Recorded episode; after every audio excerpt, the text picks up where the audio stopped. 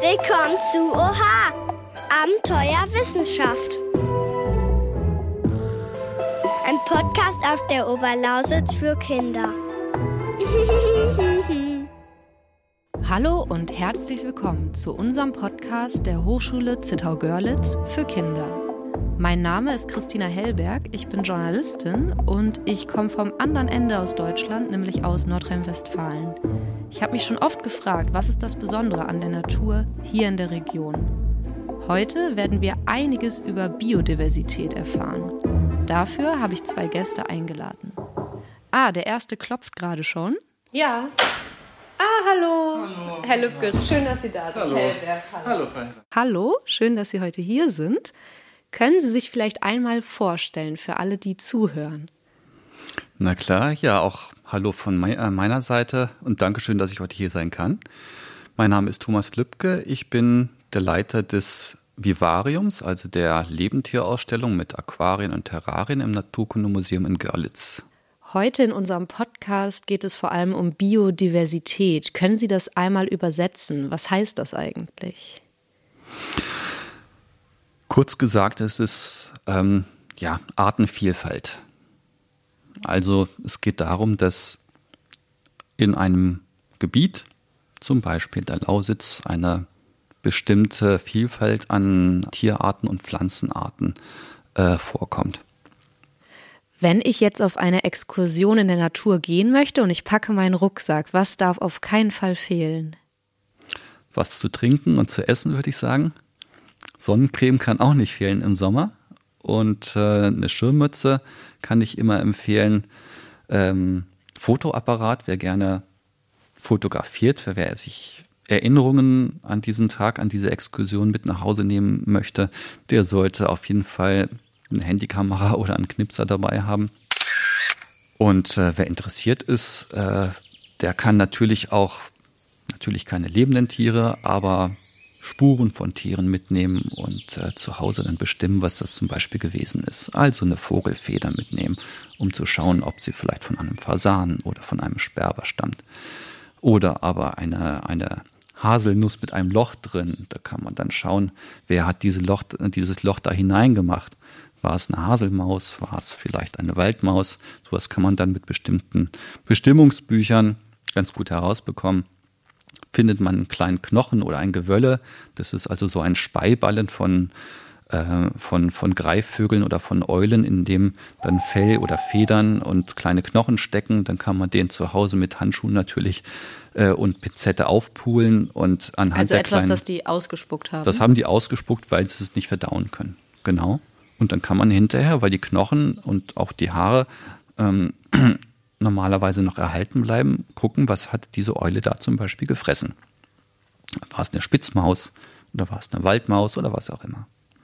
So kann man sich also, wenn man öfter mal draußen ist, sein eigenes kleines Museum der Vielfalt der Natur zu Hause langsam einrichten. Das kann man machen. Also meine Söhne, die haben zu Hause schon sich so kleine Setzkästen und Systemkästen eingerichtet, wo sie Eierschalen oder Gewölle äh, von Eulen oder auch ähm, ja, Schmetterlingsflügel, die dann irgendwann mal sie gefunden haben äh, von dem Tier, das vielleicht von einem anderen Tier gefressen worden ist und übrig geblieben sind, eingesammelt haben oder was auch immer. Und sollte man auf eine Exkursion auch ein Fernglas mitnehmen oder eine Lupe? Ist immer zu empfehlen. Also ich habe immer beides dabei. Mich interessieren vor allen Dingen die kleinen äh, Sachen, die kleinen Tiere in meiner Nähe. Aber wenn dann plötzlich hier in der Lausitz haben wir zum Beispiel eine ganz große Seeadlerdichte. Wenn dann so ein Seeadler vorbeifliegt, dann ist man froh, wenn man ein Fernglas hat, weil die oftmals schon recht hoch fliegen und ähm, das sind ganz majestätische Vögel. Da war ich auch ganz begeistert, als ich das erste Mal hierher gekommen bin und diese großen Greifvögel, die ja immerhin Wappenvogel der Bundesrepublik Deutschland sind, äh, hier sehen konnte. Live und in Farbe konnten Sie ja, die sehen. Ja, live und in Farbe. Warum ist die Vielfalt der Natur so wichtig für uns? Erstmal ist es grundsätzlich so, dass wir von der Natur eine Menge lernen können und ähm, dieses Wissen nicht einfach wegwerfen äh, sollten und, oder das Potenzial dieses Wissens zu erwerben. Ähm, wenn also Arten aussterben, weil sie keine Lebensräume mehr haben, dann können wir über diese Arten auch nichts mehr lernen. Ähm, Pflanzenarten zum Beispiel, ähm, die, deren Inhaltsstoffe wir nutzen können für Medizin. Also wo ist Biodiversität ähm, für einen persönlich wichtig? Da denke ich auch wieder an zu Hause, wenn man im Garten die Obstbäume äh, und die Beerensträucher stehen hat oder auch die Tomaten und was auch immer ähm, davon abhängig ist, dass Insekten äh, die Blüten bestäuben. Das kommt natürlich nicht von selber, sondern das müssen die ganzen kleinen Tierchen machen und das machen nicht nur Honigbienen, die es auch schon schwer genug haben, sondern das machen zu einem ganz, ganz großen Anteil eben auch Wildbienen, Schmetterlinge, Fliegen, ähm, Käfer, unzählige andere äh, Arten, die dafür notwendig sind. Und ohne diese kleinen Bestäuber, ohne diese kleinen Helfer haben wir ein großes Problem. Und dann gibt es eben keine Beeren, keine Kirschen, keine äh, Äpfel und Birnen, wenn diese Tiere fehlen. Also wenn es weniger Vielfalt gibt, dann werden wir das auch wirklich in unserem Alltag irgendwann bemerken. So ist es. Das heißt, der Mensch kann da einen großen Unterschied machen, ob es viel Vielfalt gibt oder wenig Vielfalt. Definitiv. Also wir äh, erleben es ja gerade ganz besonders in den letzten Jahren. Äh, es ist auch immer wieder in aller Munde sozusagen in den Medien, dass ähm, wir einen großen Verlust an Artenvielfalt erleben. Ähm, gerade Insekten, Bienen zum Beispiel, das erfährt man immer wieder, insbesondere im Sommer. Und ähm, dagegen kann man natürlich eine ganze Menge tun. Man kann schon in seinem Garten oder auf seinem Balkon dafür sorgen, dass ähm, Insekten einen Platz zum Leben haben. Nicht nur Insekten, man kann auch für Vögel oder vielleicht sogar für Fledermäuse, andere Tiere äh, Hilfen anbieten, sind es jetzt nicht Nisthilfen zum Beispiel oder aber Futterhilfen, indem man ja bestimmte Kräuter, Blumen anpflanzt, die für Schmetterlinge, für Bienen, für Schwebfliegen, für andere Insekten, da gibt es unzählige, wichtig sind. Haben Sie da ein paar Tipps, wenn jetzt Kinder zuhören und das gerne mal ausprobieren würden auf dem Balkon oder im Garten? Was muss man da beachten? Wie kann man das machen? Wenn man zum Beispiel dafür sorgen möchte, dass ähm, im eigenen Garten, wo man ja selber die Hoheit darüber hat, was dort wächst und kreucht und fleucht. Wenn man dort also dafür sorgen möchte, dass man viele Bienen und Schmetterlinge hat, dann kann man eben entsprechende Strukturen schaffen, indem man Stauden anpflanzt, indem man ja Ziersträucher, die den Tieren nicht besonders dienlich sind, entfernt, wenn man es verschmerzen kann und durch einheimische Sträucher und Bäume ersetzt, die Früchte und Blüten äh, bilden, die wichtig äh, für Vögel, für kleine Säugetiere, für Insekten sind. Und in Ihrem eigenen Zuhause, zum Beispiel vielleicht in Ihrem Garten, achten Sie da selber auch darauf, dass es da möglichst viele Orte für vielfältige Tierarten gibt? Äh, dazu muss ich sagen, wir wohnen zur Miete, ähm, aber wir haben das Glück, äh, in Parterre zu wohnen und den Gartenbereich nutzen und gestalten zu dürfen. Und äh, von daher, ja, machen wir auch. Ich habe einen kleinen Tümpel angelegt. Ähm, es war nur ein Maurerbottich, aber ähm, da sitzt zum Beispiel eine Schwertlilie drin und ein paar weitere Pflanzen und im Sommer kommen dann Wasserinsekten von selber an und besiedeln äh, diesen Tümpel. Wir ähm, pflanzen Wildkräuter als Nahrung für Wildbienen und Schmetterlinge. Ähm, letztes Jahr habe ich mit meinen Kindern zusammen einen Hummelnistkasten gebaut. Bisher ist er noch nicht besiedelt worden, aber wir sind da frohen Mutes, dass das doch irgendwann mal der Fall sein wird. Ähm, ich habe ein, ein Holzregal für Brennholz äh, gebaut, ähm, in das ich außerdem Löcher für Bienen, also für Wildbienen und Wespen eingearbeitet habe. Das ist dieses Jahr auch sehr gut angenommen worden. Vor allen Dingen mit dem Blumenbeet dann gleich daneben, wo die Tiere dann auch gleich Nahrung herbeischaffen können. Also wir sind da schon sehr hinterher, auch im Rahmen unserer Möglichkeiten ein bisschen was zu tun. Nicht bloß für die Natur, sondern auch für uns, weil es einfach unheimlich interessant ist, diese Tiere zu beobachten und eine Freude zu sehen, wenn man Nisthilfen und sonstige Hilfen für diese kleinen Tiere anbringt, dass sie tatsächlich angenommen werden. Also Sie sorgen nicht nur dafür, dass die Tiere eine Wohnung bei Ihnen im Garten haben, sondern dass sie auch das Futter gleich nebenan haben. Das ist ganz wichtig, ja. Also ähm, die Tiere, die müssen ja irgendwo von, äh, von etwas leben. Und äh, wenn man die Nisthilfen anbringt, ohne ihnen dann die Perspektive zu geben, sich dann auch in relativer Nähe ähm, ernähren zu können, dann ähm, darf man sich nicht wundern, wenn die Nisthilfen dann nicht angenommen werden. Gibt es noch andere Fehler, die man vermeiden sollte? Naja, äh, man sollte zum Beispiel darauf achten, wenn man Nisthilfen für Vögel oder Fledermäuse oder für Insekten anbringt, dass sie äh, in die richtige Himmelsrichtung ausgerichtet sind. Die meisten Tiere bevorzugen dann so eine Richtung nach äh, Südosten. Da gibt es ein bisschen Spielraum, aber man sollte die, die Öffnung jetzt nicht unbedingt nach Norden hängen. Dann kann es sein, dass die Tiere kein Interesse zeigen. Wenn man einen Kasten für Fledermäuse anbringt, dann sollte der nicht zu tief hängen, weil die Tiere ja in einem Anflugbogen von unten äh, diesen Kasten ansteuern und da entsprechenden Platz brauchen. Es sollte frei stehen, damit äh, auch wieder insbesondere für Fledermäuse, ähm, die nicht mit Ästen, Blättern ins Gehege kommen und eine freie Einflugrichtung haben. Sie sollten nicht zu schattig, aber auch nicht zu sonnig stehen. Gerade für Insekten äh, ist es wichtig, die nehmen gerne Plätze in der Sonne an, bei Vögeln, Schmetterlingen, da bin ich jetzt nicht ganz so sicher, wie die es am liebsten haben möchten, aber sowas kann man dann auch ganz gut nachlesen. Da gibt es wieder unendlich viele Tipps im Internet, äh, die man sich äh, ganz, ganz schnell anschauen kann und äh, nach denen man sich richten kann. Also wir haben gelernt, äh, lieber einmal auf den Kompass schauen, bevor man so ein Häuschen anbringt, damit es auch in der richtigen Richtung ist. Oder einmal nachlesen im Internet oder vielleicht ja auch ihr Museum besuchen und schauen, was gibt es da so für Tipps, ähm, um selber aktiv zu werden. Ganz genau. Also allgemein, bevor man aktiv wird, empfiehlt es sich erstmal, äh, sich schlau zu machen, ähm, bevor man sich dann hinterher ärgert, dass es einfach nicht so klappt, wie man sich es gerne hätte. Ja, vielen Dank. Das ist ein tolles Beispiel, was wir wirklich verändern können, wenn wir auf die Vielfalt der Natur achten. Und ich habe eine Menge gelernt. Ich werde jetzt mit ganz anderen Augen und Ohren durch die Natur laufen. Ich hoffe, alle Zuhörenden auch. Vielen Dank, dass Sie uns so viel zur Natur erzählt haben. Ja, ich bedanke mich auch. Es hat mir großen Spaß gemacht.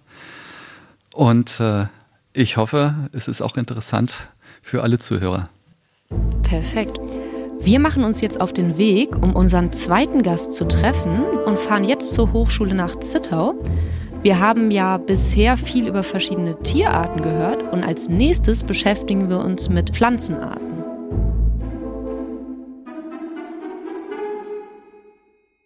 Hallo und herzlich willkommen. Stellen Sie sich gerne einmal vor und erklären, was Sie beruflich machen. Ja, schönen guten Morgen. Jakob Hildebrand von der Hochschule Zittau-Görlitz. Ich bin Professor für betrieblichen Umweltschutz und Nachhaltigkeit an der Hochschule. Wir sprechen ja heute hier im Podcast über Vielfalt der Natur. Waren Sie schon als Kind gerne in der Natur? Ja, doch, das war ich, ja. Meine, Eltern hatten eine große Wiese hinterm Haus, wo auch ein, äh, wo ein, wo ein Wald war und das äh, war schon so, dass das so ein bisschen Teil des er Eroberungsraumes, den man so als Kind äh, hatte, auch äh, mit äh, miterlebt hat. Da waren, waren Schafe drauf oder wir hatten auch eine, eine, ein Baumhaus äh, oder ähnliches, genau. Also war, war Teil dessen, ja. Und sie sitzen hier und sie haben einen Pulli an, auf dem sind ganz, ganz viele Pilze. Zum Beispiel einen Fliegenpilz sehe ich, einen dicken Steinpilz, glaube ich. Ich habe nicht so viel Ahnung von Pilzen. Ähm, sind Sie besonders begeistert, wenn es um Pilze geht? Ja. Das heißt, Sie sind schon als Kind in den Wald gegangen, nach Pilzen suchen. Ja, doch, genau. Und machen das auch heute noch? Ja, doch, das mache ich heute noch, genau. Wie können Pilze denn generell so aussehen? Was können die für Farben haben? Was für Formen? Ähm, das ist natürlich sowieso sehr, sehr, sehr vielfältig. Also von den Farben ist eigentlich alles, was man sich vorstellen kann. Das sieht man, glaube ich, hier auch schon. Also ja, auf dem Pulli äh, ist es gut auf, zu auf sehen. Auf dem Pulli ist es gut zu sehen. Ja, weiß, orange, blau, äh, rot. Es ist alles, alles am Ende dabei. Gibt, gibt auch viele, die, äh, die schwarz sind oder. Also das ist, äh, ist sehr, sehr vielfältig einfach genau. Und diese Farben sind tatsächlich auch sehr spannend. Man kann zum Beispiel, also es gibt Pilze, mit denen man zum Beispiel Wolle färben kann. Und die Formen der Pilze? Äh, ja, sehr, sehr unterschiedlich. Manche sind, sind sehr fest und sind eher wie, wie Holz, manche sind eher schleimig, sage ich mal. Also die, die, ähm, die Bandbreite ist da auch enorm groß. Ein Pilz, den ja fast alle kennen, ist der Schimmelpilz. Was hat es denn mit dem auf sich? Schimmelpilze sind natürlich auch sehr, eine sehr vielfältige Gruppe von verschiedenen Pilzen. Wie man vom Camembert kennt, kann man den natürlich auch teilweise essen.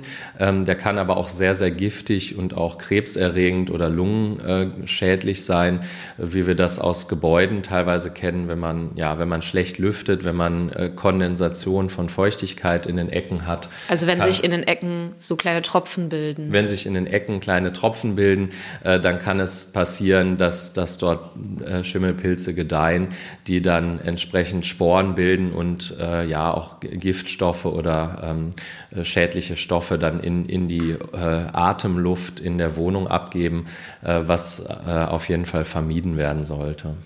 Denn Pilze lieben Feuchtigkeit, ist das richtig? die müssen, um gedeihen zu können, auf jeden Fall eine gewisse Feuchtigkeit haben. Und das gilt erstmal für alle, nicht nur für die Schimmelpilze. Ja. Das heißt, wenn ich den Schimmelpilz draußen halten will, dann muss ich schauen, dass es nicht zu feucht wird in meiner Wohnung. Ähm, wenn ich keine Entstehung genau von Schimmelpilzen in meiner Wohnung haben will, dann sollte ich dafür sorgen, dass es keine feuchten Ecken in meiner Wohnung gibt und nicht die Feuchtigkeit, die meist in der Luft ist, ähm, über die Luft dann aus den Fenstern raus transportiere und nicht dafür sorge, dass diese Feuchtigkeit, die in der Luft ist, sich irgendwo in kalten Ecken in der Wohnung sammelt. Ja. Also öfter mal das Fenster aufmachen. Genau, regelmäßig lüften ist da, denke ich, äh, das beste Rezept an der Stelle. Pilze stehen auch für die Vielfalt der Natur. Warum ist Vielfalt in der Natur überhaupt wichtig? Die ähm, Arten unterstützen sich natürlich gegenseitig auch. Also es ist in der Natur nicht nur so, dass äh, Tier, Tiere, Pflanzen oder Pilze konkurrieren, sondern sie unterstützen sich auch gegenseitig. Also die Pilze unterstützen zum Beispiel die Pflanzen dabei, Nährstoffe aufzunehmen. Teilweise liefern die Pflanzen ähm, den Pilzen dafür wieder Zucker äh, um, um zu wachsen. Ähm, und äh, ja, das nennt man, das Prinzip nennt man Symbiose äh, und viel, viele Lebensräume funktionieren nur dadurch, dass die, dass die verschiedenen Organismen zusammenwirken. Also Vielfalt ist wichtig, weil sie das, äh, weil sie natürlich dann auch äh, funktional zusammenwirken, die vielen Organismen und dadurch dann das Leben in vielen Lebensräumen erst möglich machen.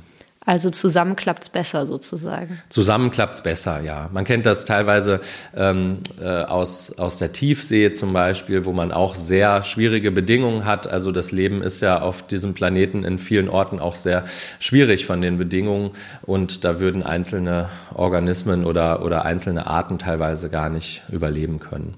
Was kann man denn alles so mit Pilzen machen, außer sie nur zu essen? Man kann sie beim Backen von Brot oder Pizza zum Beispiel einsetzen in Form von Hefe oder beim Gären von Alkohol, zum Beispiel beim Bierbrauen. Ähm, es gibt natürlich auch weitere Möglichkeiten, daraus zum Beispiel Aromastoffe ähm, oder Farbstoffe zu gewinnen. Und es wird auch zunehmend die Möglichkeit geprüft oder es gibt Produkte, sie auch als Baustoffe oder als Verpackungsstoffe, zum Beispiel im Ersatz von Styropor einzusetzen ähm, oder Baustoffe daraus zu erzeugen. Also Pilze in der Küche, Pilze beim Bauen, das ist ja wirklich ganz schön vielfältig. Wenn ich das nächste Mal einen Pilz sehe, werde ich auf jeden Fall an Sie und Ihren Pulli denken, mit den vielen Pilzen drauf, der ganz bunt ist. Und ich werde mir den Pilz auch ganz genau anschauen, von oben und von unten. Vielen Dank für das Gespräch. Ja, vielen Dank. Ich glaube, wir haben heute alle viel gelernt und wenn wir beim nächsten Mal in der Natur sind, bemerken wir bestimmt ganz neue Dinge. Wenn euch diese Folge gefallen hat, dann hört gerne auch noch in unsere andere Folge rein. Da geht es um das Thema Wölfe. Wir danken allen Wissenschaftlern und Wissenschaftlerinnen der Senckenberg Gesellschaft für Naturforschung am Standort Görlitz und der Hochschule Zittau-Görlitz dafür, dass sie sich die Zeit genommen haben, ihr Wissen mit jungen Forscherinnen und Forschern zu teilen. Dieser Podcast wurde realisiert mit Mitteln des Simul Plus Fonds des Sächsischen Staatsministeriums für Regionalentwicklung und des Sächsini High Five Projektes an der Hochschule Zittau-Görlitz.